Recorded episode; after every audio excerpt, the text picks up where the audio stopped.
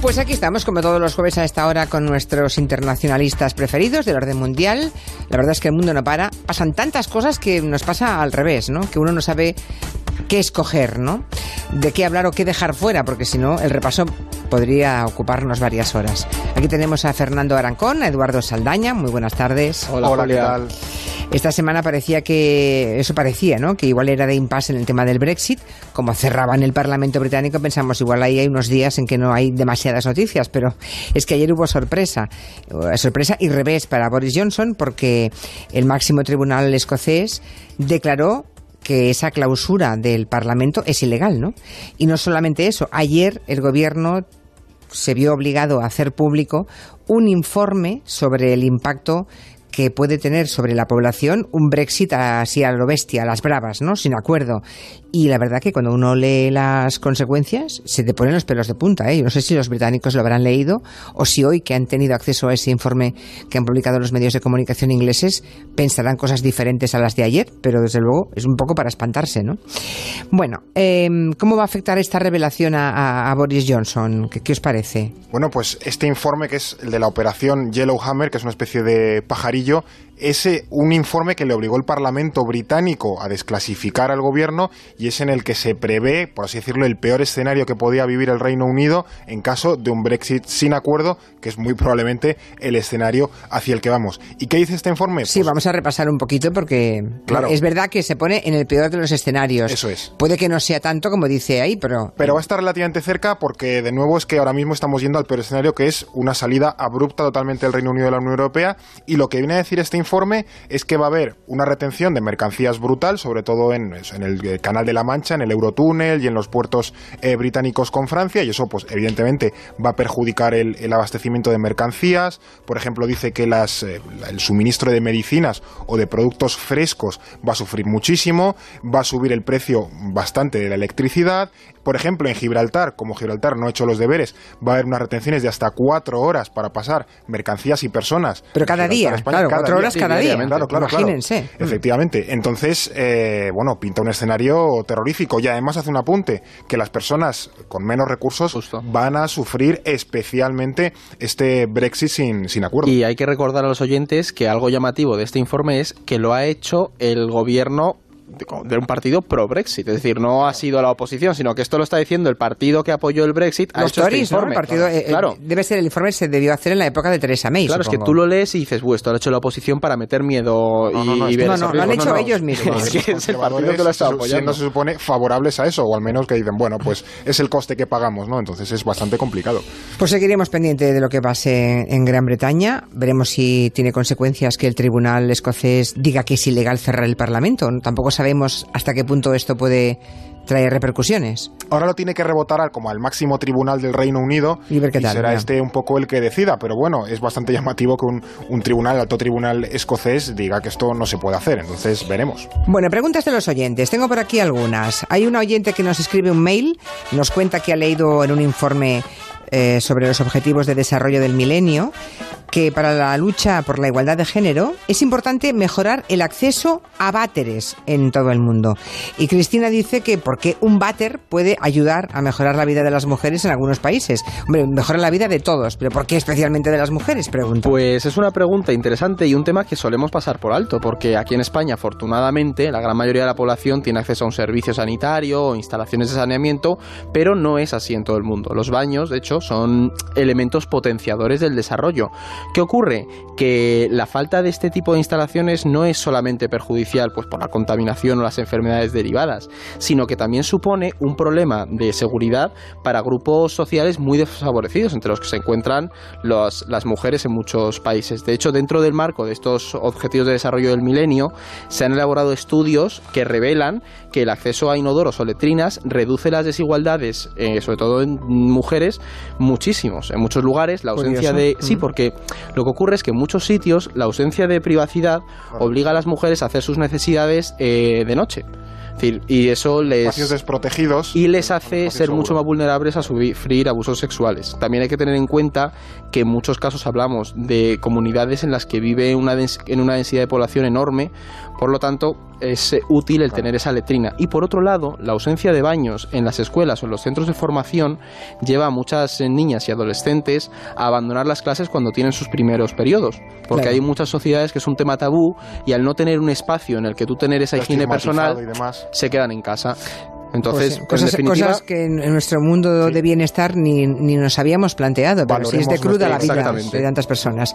Oye, por aquí hay un, uh, una oyente que pregunta, mm, deberes para la semana que viene, eh, Muselín dice, cuando llegue el Brexit, Iberia no podrá volar, espera, es que ahora se me ha cambiado la página, Iberia no podrá volar en Europa y puede perder España la conexión de todas sus rutas con Hispanoamérica? Pues es una pregunta muy buena porque en España, bueno, se está, por supuesto, se está abordando, pero Iberia pertenece al grupo IAG que es un grupo británico. Sí, sí, sí, no, tremendo, tremendo. Entonces, Perdimos la eh, línea de bandera y ahora... Claro, y ah. de hecho no nos extrañe que vivamos situaciones realmente incómodas si hay un Brexit sin acuerdo. la semana que viene se lo podemos ampliar, pero básicamente la idea de fondo es que la Unión Europea permite operar dentro de, la, de los países comunitarios si se demuestra que la compañía que opera es mayoritariamente de capital comunitario. En el momento en el que IAG, es decir, una empresa británica, sale el Reino Unido de la Unión Europea, tendría que demostrar que mayoritariamente es de capital eh, comunitario o si no, pues puede sufrir las mismas restricciones que, por ejemplo, una aerolínea ucraniana y ojo a lo que señala la oyente, que es lo más importante, las líneas con América Latina. Claro. Porque hay otras compañías aéreas europeas que están ojo a visor para... los vuelos comunitarios dentro de la Unión, pero bueno, sí que podría verse afectado, por ejemplo, conexiones con, con, América Latina, evidentemente. Pues miramos de responder con más precisión, aunque así en líneas generales está bastante claro, ¿no? Pero con más precisión en el tema de las rutas de los vuelos españoles, bueno, españoles de Iberia, con Hispanoamérica, ¿no? Ya no se puede decir que sea la línea de bandera española porque eso ya no es así. Otra pregunta que también llega para orden mundial a través de WhatsApp dice esto. A ver, últimamente estoy viendo en los medios de comunicación que, mm, bueno, que hablan mucho sobre el uso del velo, el, no sé, el uso del velo en las chicas, los movimientos feministas. Y, y, la verdad es que me gustaría saber qué es lo que se está haciendo por parte de los gobiernos en Europa. Si están promoviendo alguna política, si han dicho algo o, no sé. Soplaba el viento, ¿eh? Soplaba el viento en la grabación de esa amiga, de esa oyente. Bueno, medidas que se están adoptando en Europa en el tema mm. del velo. Aquí ya la semana pasada hablamos largo y tendido del tema del hijab. Después de una entrevista con Nashat Al-Hamri, hicimos también un, gabinete. No sé, ¿qué, qué podemos decir? ¿Qué, ¿Cómo legisla Europa en diferentes países? Claro, aquí hay varios debates que van un poco en paralelo, porque la cuestión de las prendas que cubren la cabeza o el rostro de las eh, mujeres musulmanas tiene además de distintas opiniones, porque es un debate abierto, diferentes perspectivas de donde puede mirarse. Antes de nada, también por refrescar un poco conocimientos, hay que aclarar que existen diferentes prendas que a menudo solemos eh, simplificar de forma inconsciente en llamar burka como nombre genérico cuando hay muchas prendas distintas, ¿no? Por ejemplo, el hijab es el pañuelo que tapa la cabeza y el cuello y es bastante parecido, por ejemplo, a los velos que existen en el cristianismo. Luego tenemos el niqab, que es el que solo deja visible los ojos de la mujer y luego más allá estaría el burka que tapa cabeza y rostro. El debate estos años ha ido sobre todo por el, el niqab y el burka. Y de hecho en muchos lugares del mundo, no solo en Europa, se ha ido tendiendo hacia su prohibición y sobre todo por dos razones. La primera es una cuestión de seguridad, ya que, claro, estas prendas impiden identificar a las personas que hay debajo y, en, por ejemplo, en zonas de Oriente Próximo o el continente africano han sido una forma frecuente de atentado terrorista. Va una especie de persona que no sabes quién es y de repente pues hay una, una explosión, ¿no? Y también ha dado problemas en cuestiones electorales, porque tú cómo identificas que esa persona está votando y es la que tiene que ser y no eh, cualquier otra, ¿no? Y eh, en épocas más recientes esta tendencia a la prohibición también ha llegado a Europa por una cuestión de seguridad y en una quincena de países europeos ya existen, bueno, prohibiciones parciales o totales a llevar estas prendas en espacios públicos. Y luego la segunda razón es una cuestión de derechos fundamentales y ahí es donde enlaza con estos eh, debates feministas dentro del movimiento feminista. Por aquí surge una cuestión importante. ¿Llevar cualquier tipo de velo es una decisión libre y consciente de las mujeres musulmanas y las empodera o eh, por el contrario es una imposición directa o indirecta, de un sistema religioso y, machista como es el Islam, por lo que son unos elementos a erradicar ya que ejercen una opresión, ¿no? Entonces está ahí el, el, debate, ¿no? Y, bueno, es un poco que está vivo y eso es bueno porque al menos se, debate. Eh, ¿Puede haber algún cambio ahora con la nueva comisión? Los nuevos, digamos, ministros de la Unión Europea. Bueno, es, eh, ha salido también por la polémica esta vicepresidencia de protección del estilo de vida europeo. exacto, un, exacto. Un nombre súper extraño que ayer murió porque en, 24 horas ya la, eh, la, futura presidenta de la Comisión, von der Leyen, dijo que bueno, que repensaría el nombre. A lo mejor fue la típica idea que sí, a ti pero te de parece, fondo se va a quedar ahí. Claro, la típica idea que a ti te parece espectacular y cuando se la comentas a un amigo dice, bueno, a lo mejor esto le tienes que dar una vuelta porque no es lo mejor. Muchos eh, diputados, sobre todo izquierda y liberales, le echaban en cara que había comprado totalmente el discurso de la ultraderecha porque exactamente qué es el estilo de vida europeo. A lo mejor alguien más liberal o izquierda dice que es la protección de los valores y libertades democráticas de Europa y a lo mejor alguien más conservador te dice que es la protección del estilo de vida cristiano con sus raíces milenarias. Entonces es un debate que, que, que está abierto y que evidentemente pues hay que manejar. Muy bien. Eh, también tenemos otra pregunta de Javier a través de Twitter que pregunta por qué Rusia cedió Alaska a Estados Unidos. Dice, aunque más que ceder fue una compraventa, ¿no? Um, hoy sería impensable que Rusia cediese un territorio como Alaska a Estados Unidos, ¿no? ¿Qué le respondemos a esto? Pues así de primeras, pensar que un país vendió un territorio tan grande como Alaska puede parecer una locura, pero hay que situarse en la época. Pese a que Alaska era un enclave y una potencia comercial para la Rusia zarista, el imperio estaba muy mal, porque había sufrido guerras y no podían permitirse los rusos proteger lo que viene a ser toda esa región. Y sobre todo tenían miedo de los británicos, que estaban en la zona de Canadá. ¿Qué ocurre? Que en esa situación acabaron hablando con los estadounidenses, todo esto lo estoy simplificando mucho, había buenas relaciones con Estados Unidos y terminaron vendiendo el territorio por 7,2 millones de dólares. Que algo muy llamativo de esto, y es bastante divertido, es que en Estados Unidos esta decisión no se vio muy bien. O sea, se, se, se veía como estamos derrochando Un dinero. De hielo ahí inhóspito que no había De nada. hecho, ni llegaban a, a culpar al secretario de Estado de por qué estás comprando esa nevera. ¿Qué Sí. pasa? Que 50 años después, Estados Unidos había ganado 100 veces más de lo que pagaron por un territorio de más de un millón y medio de kilómetros cuadrados. Entonces, las condiciones fueron básicamente esas. Te cedo el territorio a cambio de 7,2 millones de ahora tienen dólares. petróleo ahí a punta pala y lo han amortizado. Un estado sobra. estratégico. Claro. ¿Y sabían los rusos que ahí tenían petróleo? Sabían que había recursos, pero el problema es que estaban en una coyuntura en la que no se podían permitir tener esa amenaza. Estaba justo al otro extremo de Claro. la Rusia. Y dijeron, miles y miles de kilómetros. Mira, vende "Buah, esto y mira". quítatelo de encima. O sea, coge el dinero y corre, vamos. es. 7,2 Básicamente. millones de, eh, de mm, dólares de la época que era serían mucho como dinero. 100 millones de dólares actuales, para Ya. así hacernos una idea. Poco negocio. Bien, sí, la verdad es que sí. Eh, que la política en Europa está un poco patas arriba no es ninguna novedad, que en España ya hemos asumido, sobre todo en las últimas horas, que vamos a ir a nuevas elecciones tampoco. Ha habido un tira y afloja durante el verano, se rompieron las negociaciones, ayer vimos que ni siquiera, como subrayó aquí Joana Bonet, por la tarde ni siquiera se miraban a la cara Pablo Iglesias y Pedro Sánchez y por tanto ya no hay prácticamente margen para ninguna esperanza, ¿no? Hoy estamos esperando si Pablo Iglesias llama a Pedro Sánchez, parece que el fin de semana ha dicho que lo va a hacer, pero bueno, hasta que el martes no vaya a ver al rey en la última ronda de contactos y le diga al rey si va o no a apoyar, pues digamos el martes se acaba todo definitivamente, ¿no? O una cosa o la otra. Pero, no sé si por aquello de que mal de muchos, consuelo de tontos, no crean que eso ocurre solamente en España, ¿no? Hay mucha frustración también en la ciudadanía de otros países europeos porque también ellos viven crisis, crisis políticas importantes, o sea que no España no es tan diferente a otros países. Pues efectivamente, la verdad es que se puede decir que, que España no tiene muchas diferencias con, con otros vecinos. Son los tiempos que nos han tocado. Claro, por mucho que ayer el presidente en funciones se empeñara en repetir aquello de... Puedo garantizar, señorías, que no quiero elecciones, que lo que queremos es un gobierno fuerte. Ya. Un gobierno fuerte, cohesionado, coherente. Pues allá vamos otra vez. Sí, la verdad es que si España era hasta hace poco, bueno, hasta hace meses, vamos, el ejemplo europeo de estabilidad y de no tener a la extrema derecha aquí metida hasta la cocina, pues nada, nos lo hemos dilapidado, vamos, en, en- en poquitos días y, y ahora nos parecemos mucho más, mucho más Europa, aunque sea por estas cosas, ¿no? La cuestión aquí es que, más allá que una- de una excepción en el comportamiento de los partidos, quizá a lo mejor podemos estar ante una nueva norma y a lo mejor los que metemos en la papeleta en la urna no estamos preparados mentalmente para esa nueva norma, ¿no? Porque parece que se está empezando a poner de moda ese cálculo electoralista a corto plazo y de vivir en una competición electoral de forma constante antes que buscar acuerdos o posturas a largo plazo y que generen, bueno, estabilidad, ¿no? Porque el escenario es tan volátil que los partidos siempre tienen la sensación de que pueden mejorar su situación si vuelven a ir a las urnas, ¿no? Y es como vivir en una burbuja. ¿Qué incentivo tienes tú para... eh, parar, básicamente, desescalar, si apostando de nuevo es bastante probable que vuelvas a ganar, ¿no? Pues, pues al final ninguno. Y lo hemos visto en Italia con Salvini, con su suicidio político. Bueno, Salvini en este caso erró en el cálculo. Exactamente. él, estaba convencido que le iba a salir bien, básicamente porque creía imposible que un acuerdo entre mm, el Movimiento Cinco Estrellas y la socialdemocracia fuera posible, ¿no?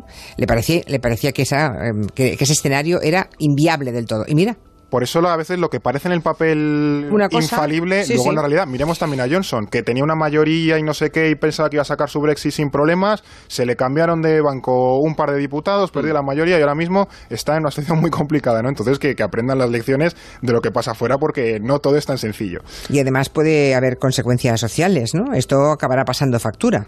Pues la verdad es que el contexto político y social no es nada favorable actualmente y no deberían, de hecho los partidos andarse con muchas tonterías. Ayer ya pudimos escuchar en el Congreso eh, un poco, algún tipo de, de dato, pero lo que a los analistas realmente nos preocupa es qué va a pasar si llega una recesión a Europa. Exactamente, y es que ayer Iglesias no iba desencaminado porque uno de los principales riesgos que tiene este cortoplacismo del que hablaba Fernando es que la gente se canse, porque empiezan a estar cansados. Estoy cansado yo que me dedico a esto. claro, el CIS, mira, el CIS le ha puesto adjetivos. Luego en el tiempo de gabinete vamos a analizar precisamente eso. Pero los adjetivos, cuando los españoles le preguntan por la situación política, es desconfianza, aburrimiento e indiferencia. claro, y es que aquí hay una cosa. Si a, ese, a esa desconfianza y a ese aburrimiento que se está generando le sumamos una más que posible recesión, nos podemos encontrar con un contexto muy difícil para los partidos tradicionales. Pensemos que no van a ser pocos los votantes que les señalen como culpables de una mala gestión y de la crisis que va a venir. Y el verdadero riesgo para nuestras democracias está en esos otros partidos que van a estar esperando a em, beneficiarse de todo ese problema. Populismo 2, el regreso. Exactamente. Y eso va a ocurrir. La secuela. Bueno, no va a ocurrir. Es decir, es, muy probable, que ocurra. Nos vamos a avanzar aquí. las cosas en Europa no están finas, pero no es solamente en Europa, porque desde hace unas semanas en Sudáfrica, que es una de las grandes potencias africanas, mm. ah, están viviendo una, una, ola de violencia xenófoba. Sí, sí, en Sudáfrica, uh, xenofobia. ¿Por qué? Porque hay grupos de sudafricanos que están atacando a los extranjeros, que allí básicamente son de Nigeria, ¿no? Los que llegan a, Sudáfrica, allí los que llegan son nigerianos. Y lo que le dicen los sudafricanos a los nigerianos, o sea, unos africanos a otros, es que nos quitan el trabajo, le dicen que vuelvan a su país. En fin, la crisis ha llegado a un punto que hay una incluso crisis diplomática entre Sudáfrica y Nigeria, que es el país de origen de estos migrantes ¿no? que quieren buscar un futuro mejor en Sudáfrica. Em, ¿Cómo se ha llegado a este punto?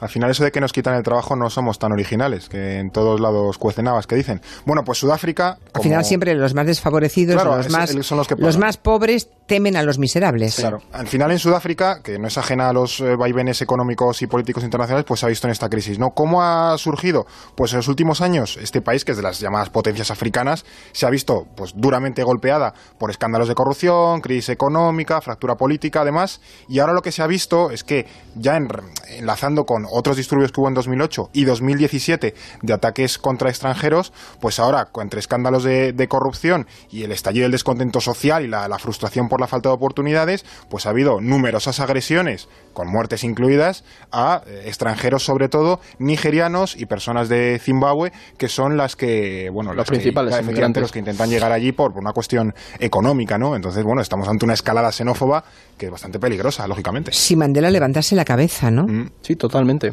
porque en la tierra de Mandela está pasando esto, ¿no? Que unos africanos eh, quieren expulsar a otros y son xenófobos con otros, claro. Sí, es que además las reacciones de, de, los otros políticos africanos nos han hecho esperar. Por supuesto, hay quien ha intentado sacar provecho de esta ira y de estos discursos racistas, pero otros, como el líder del partido de izquierdas, de los luchadores por la libertad económica, Julius Malema, ponía estos días de manifiesto el sinsentido de estos ataques. Ya lo he dicho antes. Traed todos los autobuses, metamos a los nigerianos y zimbabuenses en ellos y mandémosles a casa. Y después veamos si conseguís un trabajo al día siguiente. Es un mito. Es la cosa más estúpida en la que creer. Estáis justificando el crimen y le dais nombres que suenan bien como xenofobia o afrofobia. Es crimen. Tal cual. Es decir, Malema, como otros líderes, no ha parado de insistir en que no tenemos que quedarnos en los ataques xenófobos, sino ir más allá y entender que esta crisis tiene que ver con un momento muy delicado que vive el país y con unos problemas de corrupción. Y sobre todo, que esto está muy es curioso, enlazarlo con lo que hablábamos antes. Mientras el gobierno no hace nada, hay muchos, y discursos sobre todo, que recuerdan a este hartazgo del que hablábamos aquí en España. La gente señala y dice que mientras está esta crisis, los políticos no están haciendo absolutamente nada. Antes de acabar, ya sabrán que mm, Trump ha seguido haciendo de las suyas y que el tal John Bolton, que era un personaje con mucho poder, se acaba de unir a la larga lista de asesores y colaboradores de Donald Trump que han sido destituidos um, por el presidente norteamericano. Además, a golpe de Twitter. O sea, se lo cargó por Twitter. Muy en su estilo. Sí. Lo que he leído de John Bolton es tremendo, porque por lo visto, eh, en comparación con Bolton, Trump es un pacifista. Es que aquí la ironía es que John Bolton ha sido despedido por ir en una línea más dura que la que Trump quería mantener. O sea, por lo visto este hombre quería apuntarse a todas las guerras, quería bombardear Irán, quería bombardear bueno, Corea. Habría, habría, invadido Venezuela, Irán, si hubiera Corea del. Norte y Venezuela era como entrar a machete y no dejar allí absolutamente nada. Y Trump le ha dicho, a ver, que es que cada vez que hablas, literalmente sube el pan, ya me pones en un compromiso. Entonces, Ya hay bastante con pasa- que suba cuando hablo claro, yo. Recordemos que este es de los halcones que tuvo mucha mano Durísimo, con durísimo, George Bush, durísimo. le permitió tener manga ancha. Entonces Trump ha dicho que a lo mejor en algún momento este señor le acaba llevando a una posición muy complicada. Ha dicho, mira, mejor te vas a ir un ratito fuera a reflexionar y voy a traer a alguien que sea un poquito más moderado, que vaya más en la línea que yo quiero. John Bolton creo recordar que fue el artífice de las armas de destrucción masiva claro, de Irak, de ¿no? Irak, eso es. Que justificó ideológicamente la guerra de Irak, ¿no? La de- Bueno, esto es un Es una pieza- tranquilidad la decisión que ha tomado Sí, Trump. sí, y sí. nos enseña mucho de la política de Trump, que no es tan tonto como a veces Claro. parece. Bueno, no, es sí, sí, No, eso. bueno, En, o sea, en comparación es un pacifista. No o sea, tan tonto. No, no, le claro. parecía un belicista de primera, ¿no? Que le quería meter en todas las guerras. Qué barbaridad. Bueno, pues con eso acabamos. Porque lo de Erdogan, no sé si se puede abordar en tan poquito tiempo. Pues ojo, Que cuidado. quiere tener, el hombre ha dicho que Turquía debería tener armas nucleares. Y esto lo es que nos faltaba. Esto Sí. es muy peligroso porque ya lo dijeron los saudíes hace una semana y como se rompió el acuerdo por nuestro querido Trump con Irán, pues ahora puede que nos enfrentemos a una posible carrera nuclear en Oriente Medio y hay que tenerlo muy Y controlado. esta gente tiene poca mano. Claro, O sea, no o sea, a nivel, a nivel de enfrentamientos es distinto que un Rusia-Estados Unidos. Hay que tener, hay que vigilar eh, Oriente Próximo con el tema nuclear. O sea, todo el mundo quiere hacer su bomba atómica. Exactamente, es que eso te da Estupendo. mucho poder. Como ven, el repaso de la política internacional está llena de buenas noticias. Todo es estupendo.